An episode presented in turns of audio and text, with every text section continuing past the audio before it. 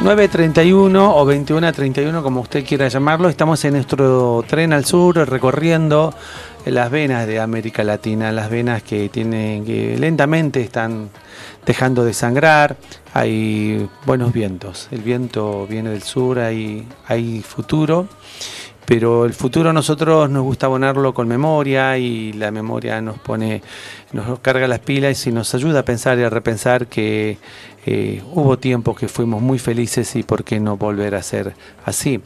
Eh, para pensar eh, de esta manera es que hemos invitado al doctor Enrique Macés, profesor de la Universidad Nacional del Comahue, doctor en Historia, pero sobre todas las cosas es un compañero que nos ayuda muchas veces a a entender y a pensar lo que nos está pasando. Y queríamos charlar con él, que nos cuente en estos días que fue el aniversario de, Evita, eh, qué significa Evita para el país, qué significa Evita para el pueblo argentino, una figura que ha trascendido los límites geográficos del país a nivel internacional y es reconocida por una bueno, una apasionada por los humildes y por los pobres. ¿Cómo te va, Enrique? Eh, muy bien, buenas noches y buenas noches a la audiencia también. Muchas gracias por tu tiempo, Enrique. Queríamos que nos ayudes a pensar un poquito lo que estábamos hablando recién de Eva Duarte de Perón, qué, qué, qué significado le encontrás vos en la historia, eh, eh, que la historia siempre la pensamos como pasado, como presente, pero también como eh, puerta de futuro, ¿no? Sí, claro. Bueno, Eva Perón como personaje de la historia este, tiene un devenir muy rico, eh, una parte importante.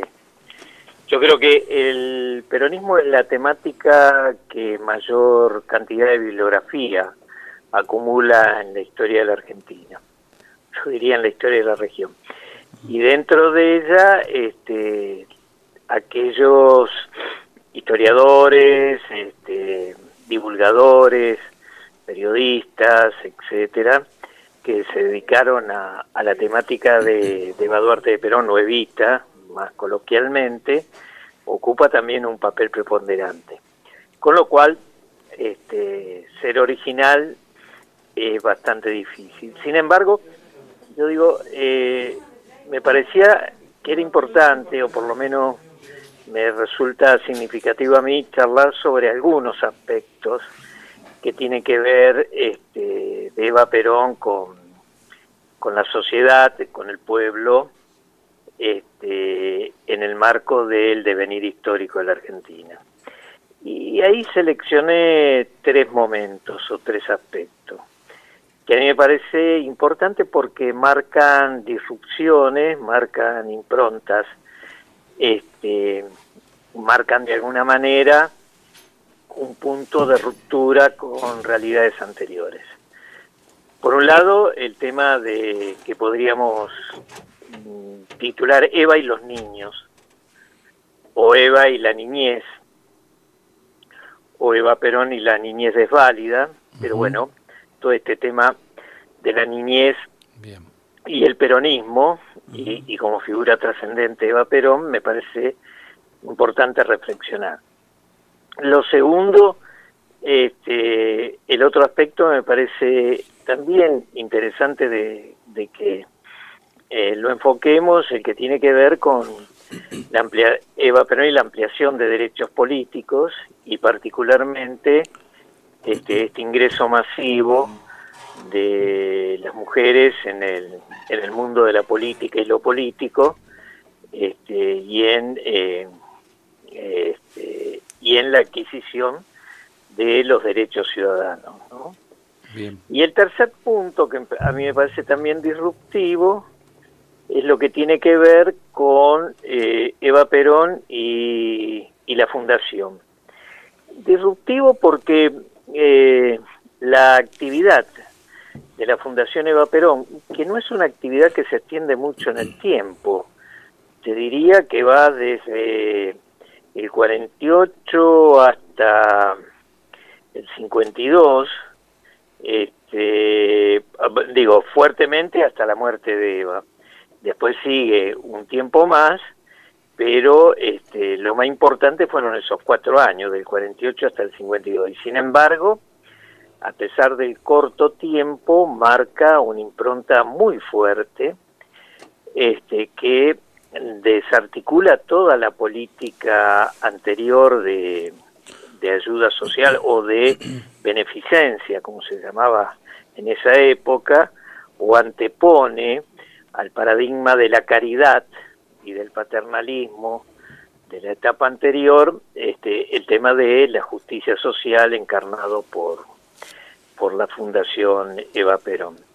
Creo que estos tres puntos, digo, hay, hay muchísimo más para discutir sobre Eva Perón, pero yo elegí estos tres porque me parece eh, que sería interesante abordarlos, ¿no? Bien.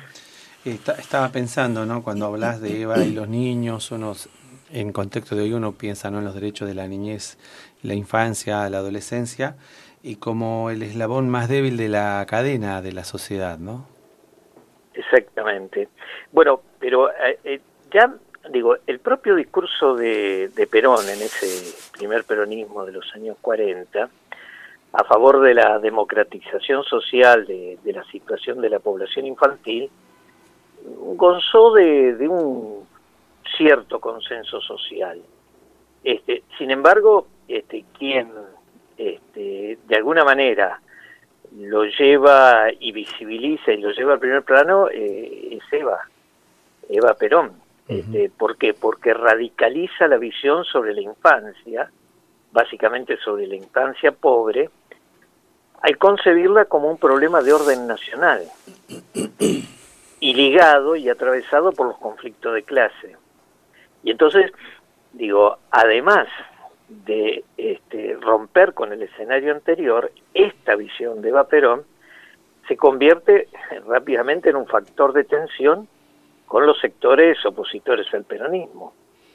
Digo, y, y, y la mirada contrapuesta sobre cómo debe conducirse o avanzar con la redención de esta niñez desválida, es lo que provoca estos violentos enfrentamientos con la sociedad de beneficencia y da cimiento a una nueva concepción estatal sobre la ayuda social, orientada, como decía en la introducción, según los principios de justicia social. Digo, de alguna manera se inicia un nuevo camino en, en la protección de la, de la nación. Digo, en la etapa anterior, la ayuda anterior era para la ancianidad desválida, la niñez sin hogar, este, en cambio, eh, las políticas de Eva Perón, y acá entrelazado con, con el instrumento que es la Fundación de Ayuda Social, distingue rápidamente de la caridad la ayuda social y está vinculada con un proceso de planificación y considerada casi como un deber social eh, de, de, que el gobierno exteriorice el deber colectivo de los que trabajan respecto de los que no pueden trabajar. Enrique, en ese marco digo, sí. Disculpa, mira, Lucas, sorry, acá con Pablito también, te quería preguntar, ya que me, me parece súper interesante el planteo de Evita y las infancias, las niñeces, la verdad que nunca había escuchado así esta perspectiva eh, en la historia de Vita y me hiciste pensar en esto, ¿no? En la historia de Vita desde su propia infancia, ¿no? Ahí en el interior de la provincia de Buenos Aires y cuánto de eso eh, impacta, abona a la forma de hacer política después, ¿no? Posteriormente, ¿no? En la vida adulta de Vita y si no es también eh, válido poder decir, este, bueno, esa fue su historia, ese fue su modo de hacer política, de hacer justicia, pero además también de convertir lo que era la, vieja beneficencia en una perspectiva de derecho, ¿no? que quizás en su momento no se hablaba de derechos sociales, este, estoy hablando, no sé, de la década del 30, de principios del 40, sino de sociedades de beneficencia, incluso la idea de fundación también está bueno también poder mm, incluso problematizarlo, quizás es parte de la época, pero esto que vos decís muy bien y que ya también es súper conocido, que donde hay una necesidad nace un derecho, me parece que es, eh, eh, es posible quizás que Evita lo haya de alguna manera instituido políticamente, formalmente, como política de Estado, digamos, ¿no? Lo que era eh, las infancias totalmente vulnerables eh, convertidas en sujetos, sujetas de, derechos, ¿no?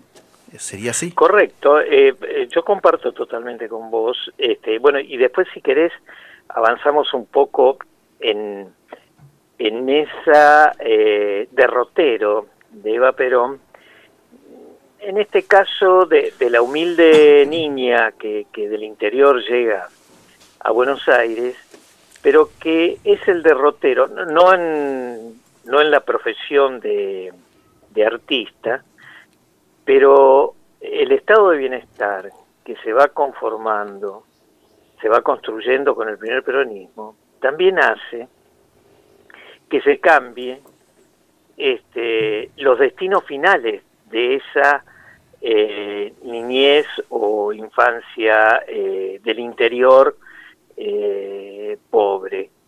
digo, antes del proceso de sustitución de importaciones, de industrialización liviana de la Argentina de fines de los 30 y de la década del 40, digo, una niña que venía del interior este, tenía un solo destino en, en el mundo urbano, supongamos Buenos Aires. Y ese destino era ser empleada doméstica, eh, o como se llamaba en la época, sirvienta, este, camadera. Eh, y allí eh, pasaba sus años. Tal vez en algún momento pudiera encontrarse con algún otro joven de su pueblo o algún este, eh, algún eh, conocido y bueno, podría llegar la menos a formar un hogar. Pero en cambio con el proceso de industrialización, digo, esa niña que llega del interior ya tiene la opción no solo de ser empleada doméstica, sino de ser fabriquera. Es decir, todo el proceso de industrialización que conforma el Gran Buenos Aires, el Buenos Aires industrial, lo mismo que Rosario, hace que esa niña se incorpore al mundo laboral, se incorpore al, este, al mundo del trabajo este, como empleada, como, fabriqui, como empleada en una industria y se llamaba en esa época fabriquera, y lo que es más importante, se incorpora a un universo de consumo. Y ese universo de consumo le permite, en los primeros tiempos, girar una pensión, una pieza de una pensión, luego este, vestirse, eh, ocupar el tiempo libre, y entonces, digo, ese universo de niñas que eran, tenían un destino marcado, ahora pasan a ser autónomas este, en el desarrollo de su vida laboral y de su vida de relación. Y esto es lo que más duele a la oligarquía, porque fíjate que el 17 de octubre, que es un momento este, de, de ruptura profunda, ¿qué es lo que cuestiona la oligarquía a, a esa manifestación de trabajadores y trabajadoras? que han invadido espacios que estaban reservados a la oligarquía. Han llegado a Plaza Mayo, han este, ubicado sus pies en las en la fuente, en, la, fuente. han eh, recorrido Florida, han recorrido la calle Santa Fe y en algunos casos este, han tomado algún café en un espacio que antes estaba reservado este, en alguna confitería que antes estaba reservado para determinado sector social. Entonces, este tema de la democratización del consumo, de la democratización de los espacios públicos, es lo que de alguna manera va abonando esto que estamos planteando respecto del primer peronismo y respecto de esta mirada de Eva Perón este, de un sector de la sociedad, en este caso de los niños pobres o desválidos. Correcto. Transformar lo que es caridad en derecho es un paso y es un rol del Estado. Exactamente. Es decir, esa, esa niña que este, se sienta en una confitería y toma un café, si tiene plata para pagar ese café, este, este, no puede ser eh, expulsada, ni negada, ni invisibilizada. Correcto. Este es el punto. Pero yo digo, cerrando esto, a mí me parece que, eh, como bien vos decís, eh, marcando esta diferencia entre caridad y, y, derecho social, digo, la acción, finalmente el planteo de Vita, de la acción de ayuda social dirigida al niño, en particular a partir de la creación de ciertos dispositivos, como por ejemplo la ciudad infantil, ¿eh? tan conocida. De alguna manera, ¿qué, escondía esto o qué encerraba? No escondía, encerraba. Y pretendía alterar las desigualdades sociales heredadas que atravesaban este, a distintas generaciones, que no era algo nuevo, sino que se este, transmitía de generación en generación en el tiempo. Y entonces, este accionar que intentaba intervenir desde lo social en la reparación, en la recomposición de los sectores constituyentes de esta nueva hegemonía peronista. Bien, bien, clarísimo. Eh, ¿Vamos con el segundo, con los derechos políticos de las mujeres? Sí, este, sí, lo que quería decirte, y, eh, y antes de esto, un minuto para cerrar esto, también que eh, Eva Perón eh, tenía una, digo, eh, no solo enfrentaba la, caridad con el derecho social, sino que lo enmarcaba dentro de un proyecto político. Este, ella hablaba de los niños y básicamente cuando hablaba de los niños, hablaba de los niños del interior del país. Ella los llamaba los pequeños descamisados del interior del país, o los hijos de los descamisados. De alguna manera, los niños pobres del interior eran los destinatarios de un discurso de fuerte carácter político.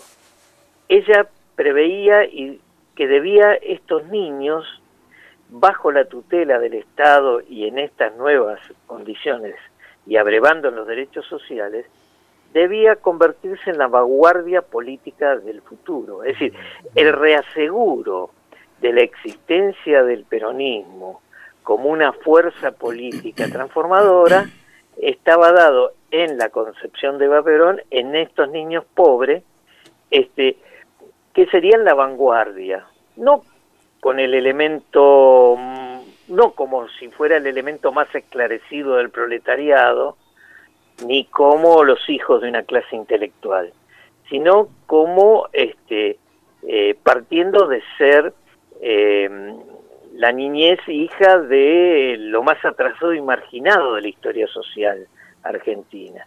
Entonces, ella veía este, que estos niños pobres serían la vanguardia y esta vanguardia sería un producto de la intervención política, social y pedagógica sobre este, la niñez pobre, ¿no? Y aquí sí terminó. Muy bueno. Eh, bueno, el otro tema, la mujer eh, política, bueno, nosotros eh, es conocido, ¿no? Que la, situación política de la mujer cambió considerablemente durante el primer gobierno peronista. Sí.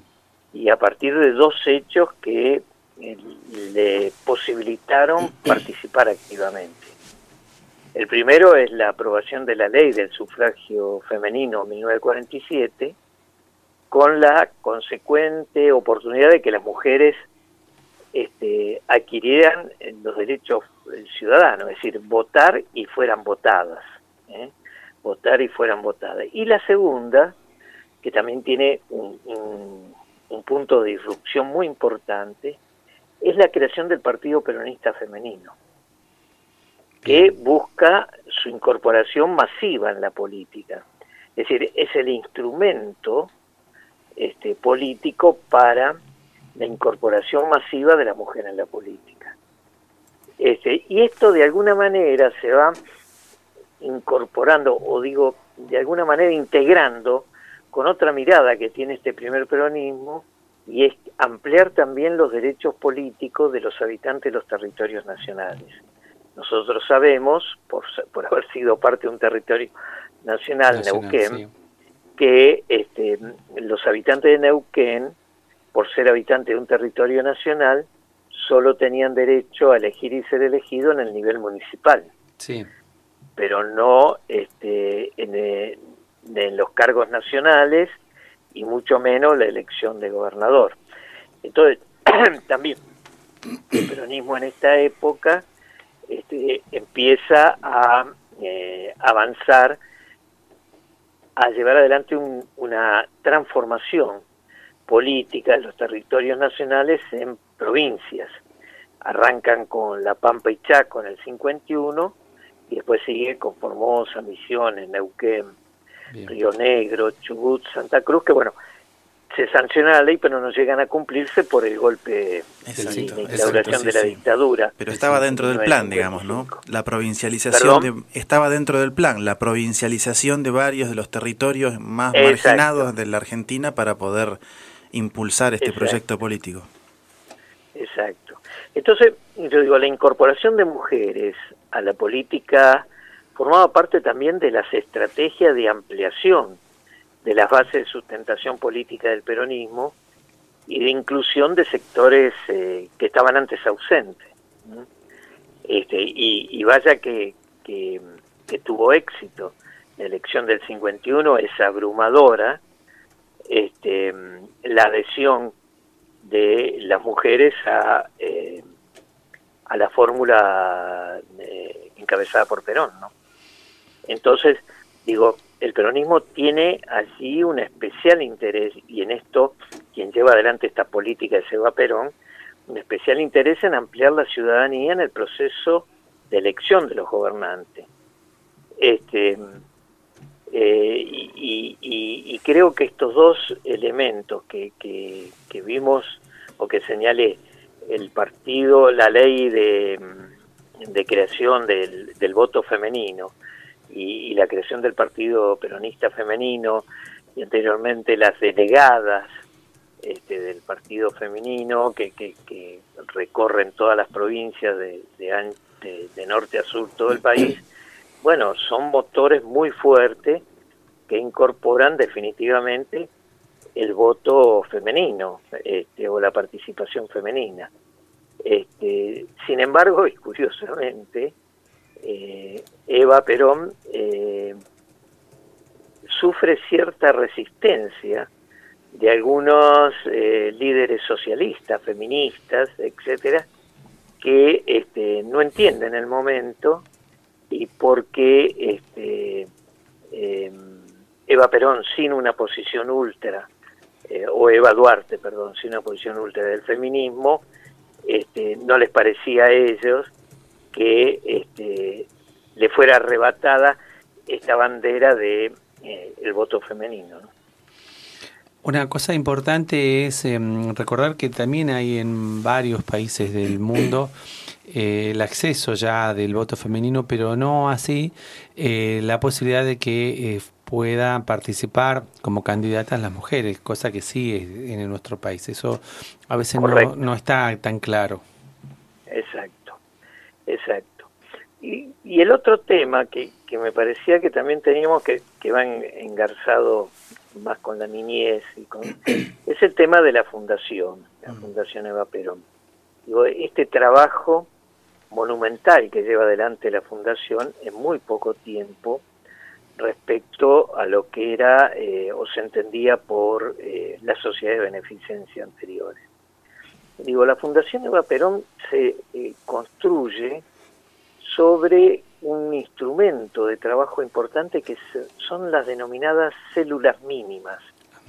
Las llamadas células mínimas de la Fundación Eva Perón, que eran grupo de cuatro asistentes sociales, a los que podían integrarse también enfermeros, que se ocupaban de realizar relevamientos médicos sociales en todo el país, en todo el territorio. Este, y que captaban las necesidades de la gente y derivaban a esos necesitados hacia los denominados hogares de tránsito que administraba la fundación, que eran tres. Este, y en ese marco, digo, las células mínimas llegan hasta los más apartados rincones, interiorizándose de las necesidades este, de, em, de los marginados, de los discapacitados, de los pobres en general, intentando solucionar sus problemas y, cubriendo sus necesidades. Digo, ¿qué, qué actividades este, cumplían estas células mínimas? Bueno, solo nombrando algunas. Facilitan empleos, internan a niños en colegios, hospitalizan enfermos, este, devuelven a la sociedad hombres útiles que ya habían, o personas útiles que ya habían sido descartadas de la labor humana. Este, y entonces, digo, cumple un papel fundamental. Y, y, vuelvo a insistir, solo abarcó no más de 7 eh, de siete a 8 años, es decir, del 48 hasta el 55. Pero el periodo principal fue del 48 hasta el 52. Y entonces ¿Qué decimos de la Fundación Eva Perón? Y es una organización que asumió de manera masiva la atención de las problemáticas de los sectores más postergados, más excluidos de la Argentina. Este, y obviamente eh, la revolución del 55 o la dictadura que se instaura, este, la dictadura eh, hace que eh, el odio que conlleva esto, eh, terminen disolviendo y destruyendo toda la obra de la fundación. Este, obvio, después de septiembre del 55, no solo no se intentó continuar ni mejorar lo realizado, ni construir mayor institucionalidad, sino directamente descartar, interrumpir todo lo avanzado en materia asistencial. y con una extrema irracionalidad y revanchismo. Este, un, solo un dato de color. En relación a la fundación, digo, en 1955 apenas asume la dictadura, nombran como interventora a una abogada que, obviamente antiperonista, que se dedicó a convertir la colonia hogar femenina, dependiente de la fundación, en una agencia de formación y colocación de empleadas domésticas. Su ideario, de alguna manera, era sacar a esas chicas para que trabajaran en casas de familia, de gente como ella o de sus amigas. Digo, nuevamente esta concepción, este, condenando a estas chicas a no incorporarse al mundo laboral, sino el destino manifiesto de ser sirvientas. Al mundo servil. Construye entonces con esta células mínimas que vos estás diciendo, un, un estado eh, próximo o el estado en camino hacia los sectores más empobrecidos de manera rápida. Totalmente. Digo, lo, lo que Eva Perón en esos cuatro años, del 48 al 52, logra instalar, digo, a partir de su discurso, pero también de su acción, este, lo que para la época era transgresora y profunda noción del derecho a tener derechos. Claro. El derecho a tener derechos, habilitando este, la aparición de un nuevo paradigma que revoluciona conceptualmente el modo de entender eh, la cuestión social. Enrique... Y se ve muy bien esto fuertemente en los en las asistentes sociales. Claro. En esa profesión de asistentes sociales cómo cambia su paradigma antes y después de la Fundación Eva Perón. Enrique, te quería hacer una pregunta muy concreta respecto a, la denominación de, del concepto de fundación eh, en esa época, digamos, ¿no? Para las generaciones más jóvenes que no conocen la historia de Evita y se van interiorizando con el paso de los años, quizás una, una pregunta, eh, no sé si interesante o no, pero quizás que es, vale profundizar, es la idea de fundación hoy día, que está muy asociada a sectores privatistas, incluso excluyentes, con estas eh, políticas empresariales eh, este, de, de, responsabilidad social, y la diferencia que hay con la idea, el concepto de fundación de esos años, los 40, los 50, en donde obviamente que es totalmente diferente la concepción y el modelo político, y en donde además la fundación cumplía un rol estatal eh, eh, sobresaliente, digamos, ¿no? De, es, prácticamente el, modelo de justicia social que la mayoría del pueblo en la región en este, reconoce, digamos, ¿no? Del, del, de esa época. Sí. Coincido totalmente con vos, hay una distorsión o este, una fe de rata, en todo caso, sobre fundación. ¿Qué se entiende por fundación en cada escenario? Eh, nosotros estamos muy compelidos en los tiempos que nos toca vivir que fundación es o un organismo que sirve para lavar dinero o un organismo que sirve para este, encubrir eh, actividades eh, de ciertas empresas este, o em, actividades que emanan de eh, otros agentes extranjeros. Em, bueno, todo eso tiene muy poco que ver, yo diría todo eso no tiene que ver este, con el nombre de la Fundación Eva Perón allí es un organismo absolutamente estatal, con fondos estatales, que este, intenta desde esa mirada eh, y de esa concepción del derecho social de rebatir la mirada que tenía este, la Iglesia este, y los órganos eh, de caridad. Eh, de la etapa anterior, ¿no es cierto? Entonces, digo, eh, cuando nosotros, eh, tal vez la etimología de la palabra este, pueda tener eh, una descripción cercana, pero la utilización de esa palabra difiere de ese concepto. Sí, sí, hasta mientras difiere notablemente en un momento y otro. Mientras vos lo relatabas, casi me, pensaba en que parecía casi una conciliación histórica entre el modelo de beneficencia caritativo, eclesial, no tan fuerte, tan oligárquico, y en donde usando, si querés, este, un imaginario, claro, y, paternalista, y usando el imaginario casi eh, como estrategia política el nombre de fundación, pero para hacer políticamente todo lo contrario de lo que la oligarquía solía hacer. Exacto. Esa fundación eh, en realidad es el nombre que antepone a sociedad de beneficencia. Ahí está. Ahí está. Eh, es la contraposición. Ahí está. Digo, ya en, eh, en el imaginario y en el discurso hay una guerra, entre comillas, de, de miradas ¿no? y de conceptos. Exacto.